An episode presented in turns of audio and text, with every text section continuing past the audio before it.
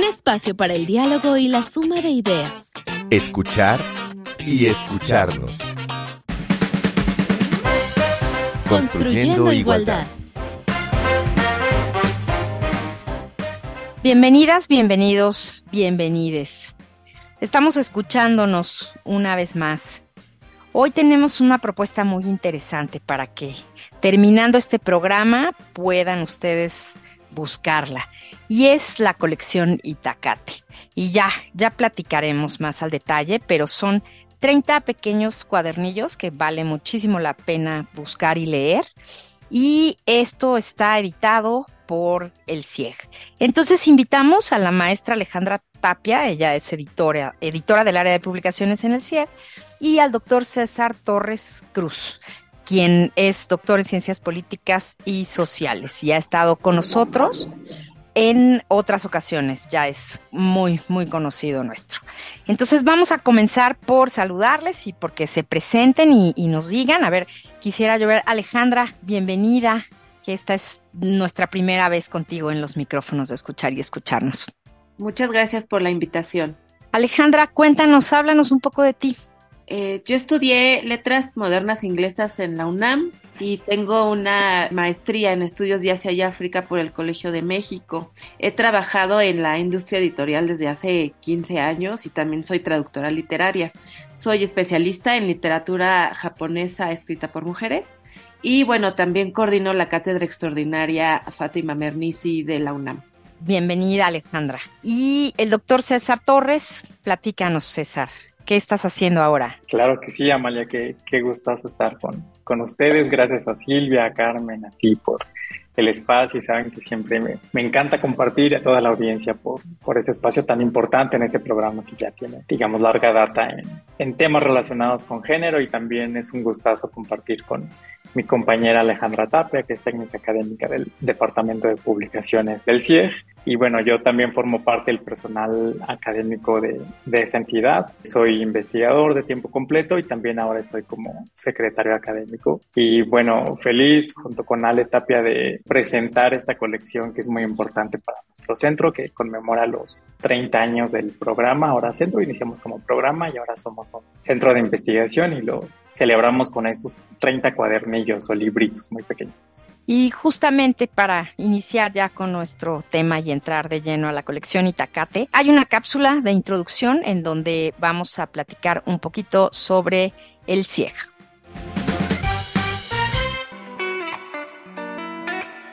El Programa Universitario de Estudios de Género, PUEG, fue creado en 1992 y su objetivo era generar una conciencia feminista de las y los universitarios. El 9 de abril de 1992 se publicó en la Gaceta de la UNAM el acuerdo, firmado por el entonces rector Dr. José Sarucán, para la creación del PUEG, que dependería entonces de la Coordinación de Humanidades. Por 25 años estuvo a cargo de la doctora Graciela Hierro hasta el 2003.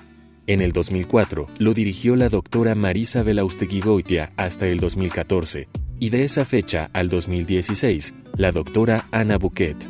En ese año se elaboró la propuesta para que el PUEG se transformara en el Centro de Investigaciones y Estudios de Género, CIEG.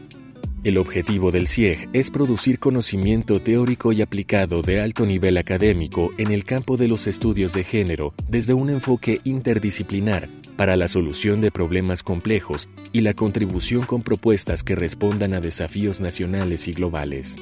En el 2022, esta dependencia cumplió 30 años de hacer la diferencia para la universidad y la sociedad mexicana en temas de género. Conoce todas sus publicaciones y actividades en www.cieg.unam.mx. Todas, todos y todes construimos la igualdad.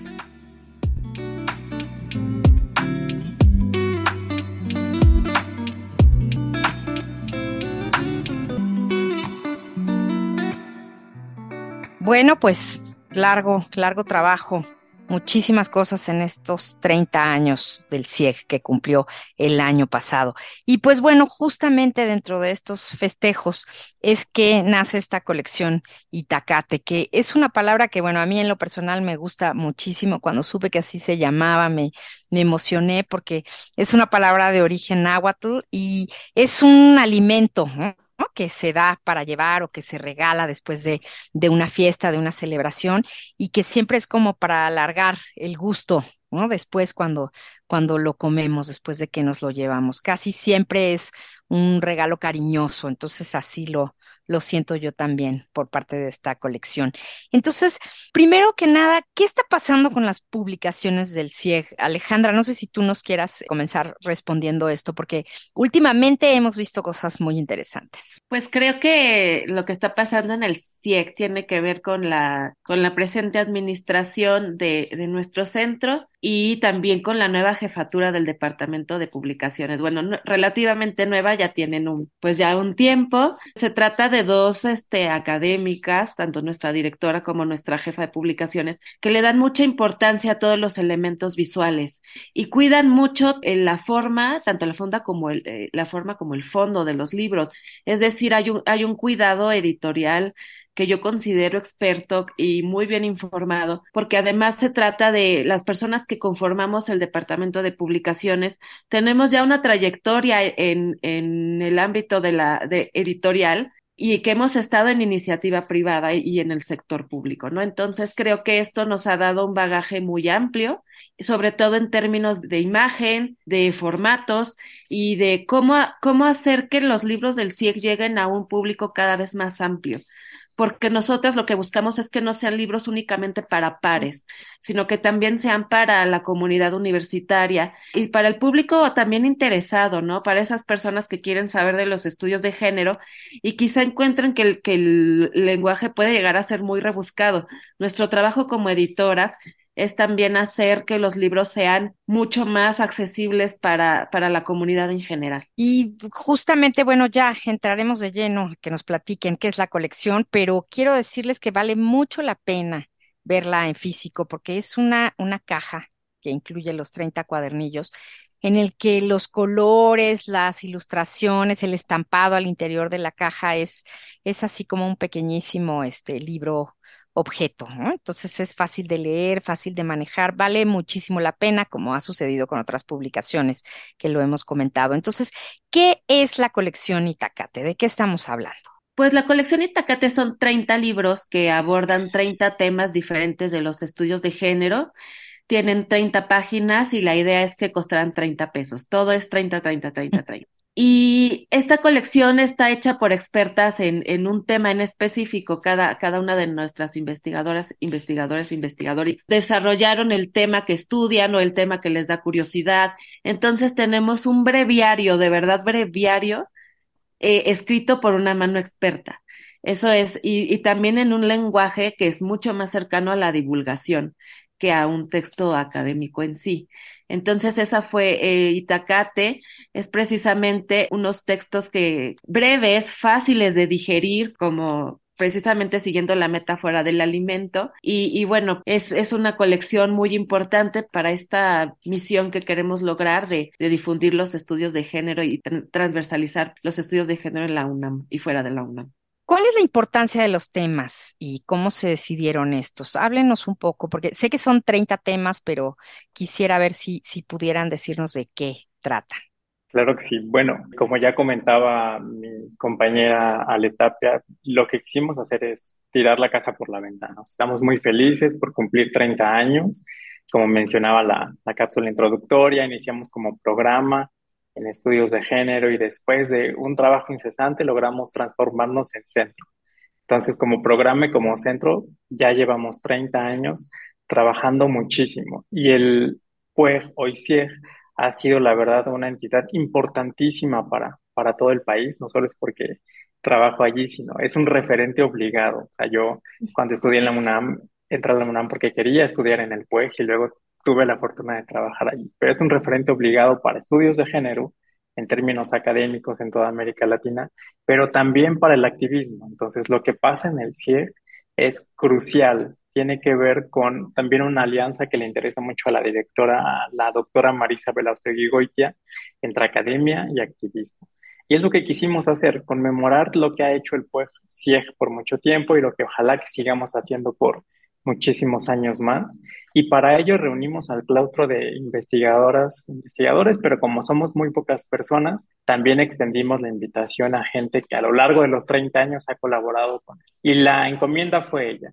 Haz un texto pequeño de divulgación en el que nos cuentes un tema de tu experticia y que se relacione con todo el trabajo que ha hecho el PUEXIEG. Entonces fuimos proponiendo con el equipo de publicaciones, que también es súper profesional, o sea, tenemos un equipazo con, con muchas ideas y con personas muy creativas, y cada quien fue pensando en un tema. Entonces lo fuimos armando a partir de allí. Temas importantes para el CIEG, de los temas que trabajamos de, de, manera individual y además muchos de los cuadernillos están escritos con estudiantes, por ejemplo, para generar alianzas y es lo que quisimos resaltar. Todo el trabajo del CIEG, los temas en torno a estudios de género y feminismos que están en boga desde un ámbito muy festivo. Alejandra, ¿qué temas hay? Pues hay muchísimos temas. Hay tanto temas de coyuntura como temas que han sido o que han estado eh, en los feminismos durante años, ¿no? O sea, por ejemplo, tenemos el, el primer número es este aborto, ¿no? De, de Marta Lamas, que es un tema que ella ha estado trabajando muchísimo tiempo. Y también hay este, hay lecturas de muy personales sobre sobre feministas descoloniales, como es el caso del texto que, que escribió Elena López, que es sobre Yuderquis Espinosa. O sea, hay, hay de verdad, hay otro que a mí me llama mucho la atención, que es el de gordofobia y género, porque creo que es un tema muy importante, que sí es coyuntural y que no se le ha dado la suficiente importancia. Y también precisamente hay otros temas que hablan sobre los feminismos que surgen más allá de las olas hegemónicas, ¿no? De, de, de los feminismos, sino de esas corrientes más pequeñas que surgen de Latinoamérica, de África, de Asia, ¿no?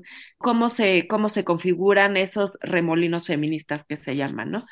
Y también ahí hasta tenemos incluso un, cuadernillo sobre nuestra revista del, del CIE, que es Debate Feminista, de cómo se ha desarrollado, de los números que hay detrás de esta revista, etcétera. De verdad que hay una, una infinidad de, temas, ¿no? Entonces creo que la, las personas que compren la colección completa se van a tener un bagaje muy amplio de lo que estamos haciendo en el CIEG y algo importante que me gustaría agregar es que son libros que se pueden leer fácilmente en el baño, porque no necesitan concentración. Entonces, este, no necesitan tanta concentración como un, un texto académico, ¿no? Es, te lo llevas, lo lees, lo puedes dejar a la mitad y, y otro día continúas, ¿no? Son es, libros de ese tono que se pueden leer en el baño. Y entonces es como esta intención del PUEG de salir de la academia, salir del cubículo y de alguna manera llegar a la calle y a la gente. Así es, creo que César lo, ya lo había mencionado antes, ¿no? Es, nosotras queremos cuestionar mucho esa falsa dicotomía entre la academia y el activismo, porque creo que en, realidad somos muchas las académicas que hacemos activismo desde el ámbito de la academia y desde el ámbito editorial señaladamente. Bueno, pues vamos a hacer nuestra pausa musical. Nuestra propuesta de hoy es la canción Tenías que ser tú eh, de los compositores Daniel Cepeda y Silvana Estrada. Y también la interpretan Silvana Estrada y Daniel Me Estás Matando. Daniel Cepeda e Iván de la Rioja y su banda de bolero glam integran Daniel Me Están Matando, que si no eh, les han escuchado, se los recomiendo muchísimo. Tienen un, un, toque muy especial con ese bolero glam. Y Silvana Estrada, que es una mujer muy joven, veracruzana, compositora y cantautora mexicana. Y se dice de ella que más que canciones, la suya es poesía hecha música. Por cierto, hemos tenido en otras temporadas de escuchar y escucharnos tanto a Silvana Estrada como a Daniel Me Estás Matando con algunas otras eh, canciones de sus autorías. Pero ahora tienen esta propuesta en conjunto que a mí en lo personal me gusta muchísimo. Vamos a escuchar Tenías que ser tú. Entre tanta gente, sin ir a buscarte, no sé qué me hiciste, pero vivo diferente. No sé qué me hiciste, pero vivo diferente se emborracha el mundo para decir que te amo, aunque a veces me confundo, para decir que te amo, aunque a veces me confundo.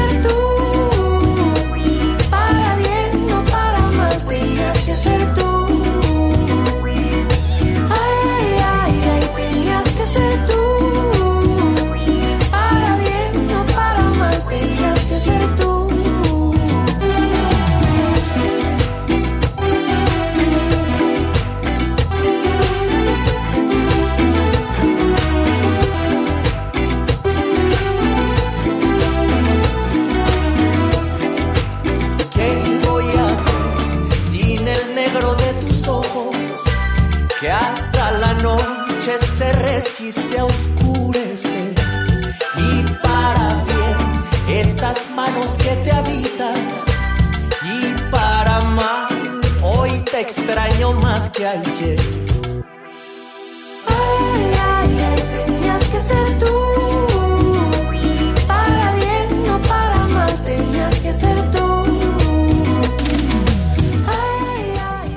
Entre tanta gente sin ir a buscarte, no sé qué me hiciste, pero vivo diferente. De casualidades se emborracha el mundo. Pues es una canción de amor, una canción de amor bonito que queremos proponerles. Qué bueno que ya la escucharon y busquen más de Silvana Estrada y de Daniel Me Estás Matando. Pues eh, estamos hoy hablando de la colección Itacate, que es una colección editada por el CIEG de la UNAM, y están con nosotros para platicar al respecto la maestra Alejandra Tapia, editora del área de publicaciones del CIEG, y el doctor César Torres Cruz, secretario académico también del CIEG. Y pues a ver, ya hicimos ahí como un, un recorrido de los temas, es un poco complicado, ¿no? Porque son, son 30, pero ahora quiero ya que me den ustedes su opinión y, algo más personal, y yo les voy a dar la mía de, de mi favorito, de mi cuadernillo favorito, pero comenzando con ustedes. ¿Qué temas de este Itacate son sus favoritos y además cuál consideran importante? Si quieres, comenzamos, Alejandra. Pues mis favoritos, no, la verdad es que tengo demasiados favoritos. Creo que hay, hay muchos que están muy, muy bien escritos. Creo que el de Marta es una, eh, de Marta Lamas es un buen ejemplo. Y también hay otro que causó como mucho furor en, aquí en la UNAM, que es el libro que escribió Hortensia Moreno, que es ser técnica académica en la UNAM, ¿no? Eh, ese librito se discutió en un seminario de editoras de la Universidad Iberoamericana, donde también tienen la figura de técnica académica. Y justamente ese libro es muy interesante porque puede parecer como que es muy local y que aborda una problemática igualmente reducida, pero, o sea, creo que, que pone el dedo en la llaga, ¿no? Y, y aborda mucho el debate sobre lo problemática que puede ser esta figura, ¿no? De la técnica académica o del técnico académico. Y por eso creo que ese libro, que, que podría ser como de, de un alcance más limitado, fue en realidad pues muy importante e hizo mucho eco en varios grupos, ¿no? De la, tanto de la UNAM como fuera de la UNAM, y por eso yo creo que fue de los textos que me gustó más. César, ahora tú, cuéntanos sobre tus favoritos. La verdad es que no me puse de acuerdo con, con Alejandra, pero los dos que mencionó también están entre mis favoritos y tengo uno más. Aborto de Marta Lamas me parece crucial. Marta es una figura importantísima para el feminismo en México. Lleva como activista más de cuatro décadas, también muchísimas más en la academia. Y Marta fue un personaje importantísimo para despenalizar el aborto en la Ciudad de México. Entonces, lo que ella cuenta en este cuadernillo me parece muy, muy bonito. También de Hortensia Moreno me, me gusta mucho ser técnica académica en la UNAM, porque creo que, como ya decía Alejandra, pone el dedo en la llaga, es decir, desafortunadamente todavía hay jerarquías en cualquier institución, ¿no? Entonces la figura de técnica académica en nuestra universidad es una figura que no tiene el reconocimiento que debería y Hortensia, que entró a la universidad desde 1975, cuenta su experiencia en primera persona. Entonces, me parece eso, que estos dos textos son valiosos por el nivel de académicas que, que los escriben, pero también por el nivel de activistas que tienen tantos años trabajando y militando. Y escuchar sus historias es muy bonito. Otro de mis favoritos también es Violencia Obstétrica, que escribió Chel Uribe, que es un tema también muy, muy relevante para nuestro país, que ya se ha trabajado en, en la UNAM, ¿no? Tenemos personas muy importantes que trabajan sobre el tema, como Roberto Castro, Irene Cacique, del Centro Regional de Investigaciones Multidisciplinarias, pero el toque que da nuestra colega Excel, que además es abogada, es muy interesante para pensar en un tema que sigue causando estragos en la vida de las mujeres cisgénero y de otros cuerpos gestantes eh, en un país como México, que es un país trazado por muchísimas desigualdades. Entonces, esos tres son de mis favoritos, pero es una pregunta difícil porque cada uno tiene eh, plasmada la personalidad de quien los escribe, temas muy, muy buenos, en serio que van a abrir la, la cajita que eso nos pasó cuando nos la dieron a, a las colegas del CIEG y empezamos a leer todas y todos sin ponernos de acuerdo. O sea, como decía Ale, visualmente hablando están muy bonitos y el contenido también vale mucho la pena. Son cuadernillos que atrapan. Yo me voy a permitir decirles cuál es mi favorito. Mi favorito es el número 8, que es Dolor, Rabia y Protesta, la presencia de Antígona en el activismo feminista contemporáneo. Y estoy empezando a comprar varios y a recomendarlo cuando alguien me dice, esos no son modos, ¿no? ¿Por qué salen a la calle las mujeres? ¿Por qué están enojadas las morras? Entonces, esta, esta es una buena respuesta. Me voy a permitir nada más leerles unas líneas. Antígona se ha encarnado en el cuerpo de mujeres reales, hijas, esposas y sobre todo madres, víctimas directas o colaterales de las políticas disciplinarias y represoras de la violencia estatal que ocasionaron la muerte y desaparición de sus familiares, así como la ruptura del tejido social. Mujeres, siempre con el miedo latente de saberse vulneradas y en riesgo de ser víctimas de alguna agresión, porque en nuestro país ser mujer cuesta hasta la vida. Este es el cuadernillo número 8, Dolor, Rabia y Protesta de Giselle Tobar. Entonces, de verdad, de verdad les recomendamos que los, los busquen. Hay muchas respuestas, ¿no? A preguntas que tenemos ahorita, hay eh, buenas explicaciones de cosas que estamos viviendo. Entonces, busquen su Itacate. Y ahora quiero preguntarles tanto a Alejandra como a César, porque son también autora y autor de un cuadernillo. Eh, su experiencia como autora y autor y cuál es su, su tema. Alejandra. Mi experiencia como autora fue buena, fue eh, pues muy, muy constructiva porque además yo nunca había escrito nada con nadie, pues, o sea, solamente era mi opinión y ya. Entonces fue muy, muy enriquecedor escribir con mi, con mi colega Salma Vázquez. Ella y yo, pues, somos muy apasionadas de la literatura contemporánea escrita por mujeres. Ambas estudiamos letras inglesas. Entonces lo que quisimos hacer fue un esfuerzo de divulgación de la lectura, de promoción de la lectura. Nosotras no, hicimos algo tan académico, sino que nosotras quisimos, o sea, el, el, objetivo de nuestro libro es poner a disposición de las personas que no conocen nada de literatura escrita por mujeres, algunas de nuestras escritoras favoritas, y en esa, y en esas descripciones, pues, pues abordar por qué son importantes estas escritoras, ¿no? Que, que si bien se conocen en ámbitos especializados, no se conocen para el público en general. Y ese fue como nuestra, nuestro objetivo, ¿no? O sea, dar a conocer. ¿Y César? Yo escribí el número 19, Movimiento LGBTIQ+, y lo escribí con una persona que fue mi persona prestadora de servicio social, Sam Astrid, que es una persona trans no binaria, muy joven, y entonces indagamos sobre nuestro papel en los activismos LGBTIQ y cuál es la relación con los feminismos, que de hecho surgieron así en este país. Y también pusimos al centro cuál fue el papel del Puejo ICIEG, que fue la primera entidad, si no me equivoco, en todo México, que lanzó un diplomado que desafortunadamente no lo tenemos, lo queremos revivir de nuevo, pero que fue el diplomado en diversidad sexual. Entonces, resaltamos en este cuadernillo eso, cuáles son las demandas del activismo LGBTQ de qué van las conexiones con los feminismos, sobre todo hoy en día que parece que hay disputas y pugnas que son, digamos, como muy polarizadas. Entonces, por ello quisimos unir estos temas. Pues para finalizar nuestro programa, nada más nos queda preguntarles, ¿dónde encontramos el Itacate?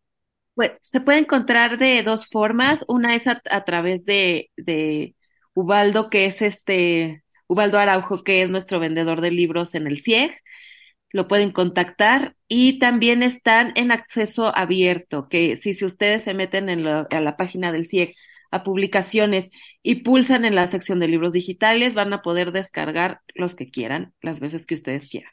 Lo importante también de, esta colección es que se pueden comprar los cuadernillos por separado. Entonces, si ustedes identifican algunos temas, eh, pueden comprarlos por 30 pesitos cada uno, como decía Letapia que eso es muy importante. Ah, se pueden descargar y está muy bien, pero la verdad yo sí recomiendo la experiencia física. La cajita que contiene todo está muy bonita.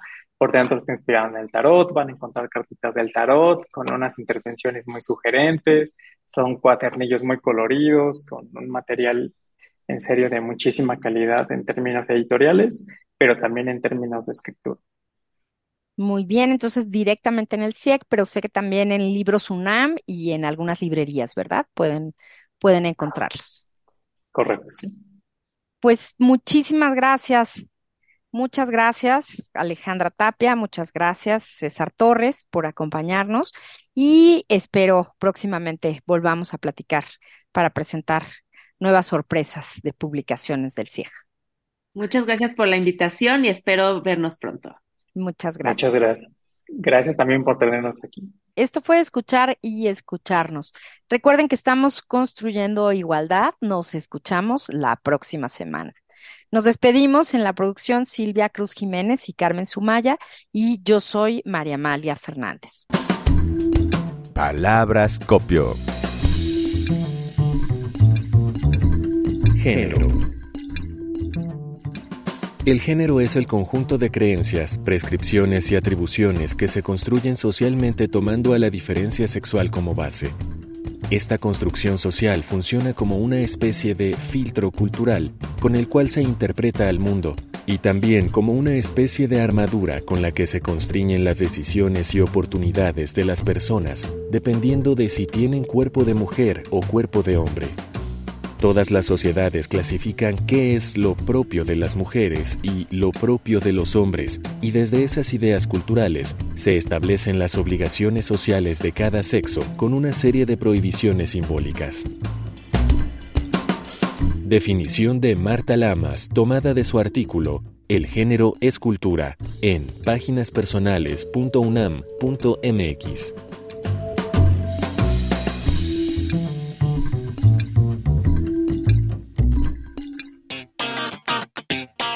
espacio para el diálogo y la suma de ideas. Escuchar y escucharnos. Construyendo igualdad. Una producción de Radio UNAM.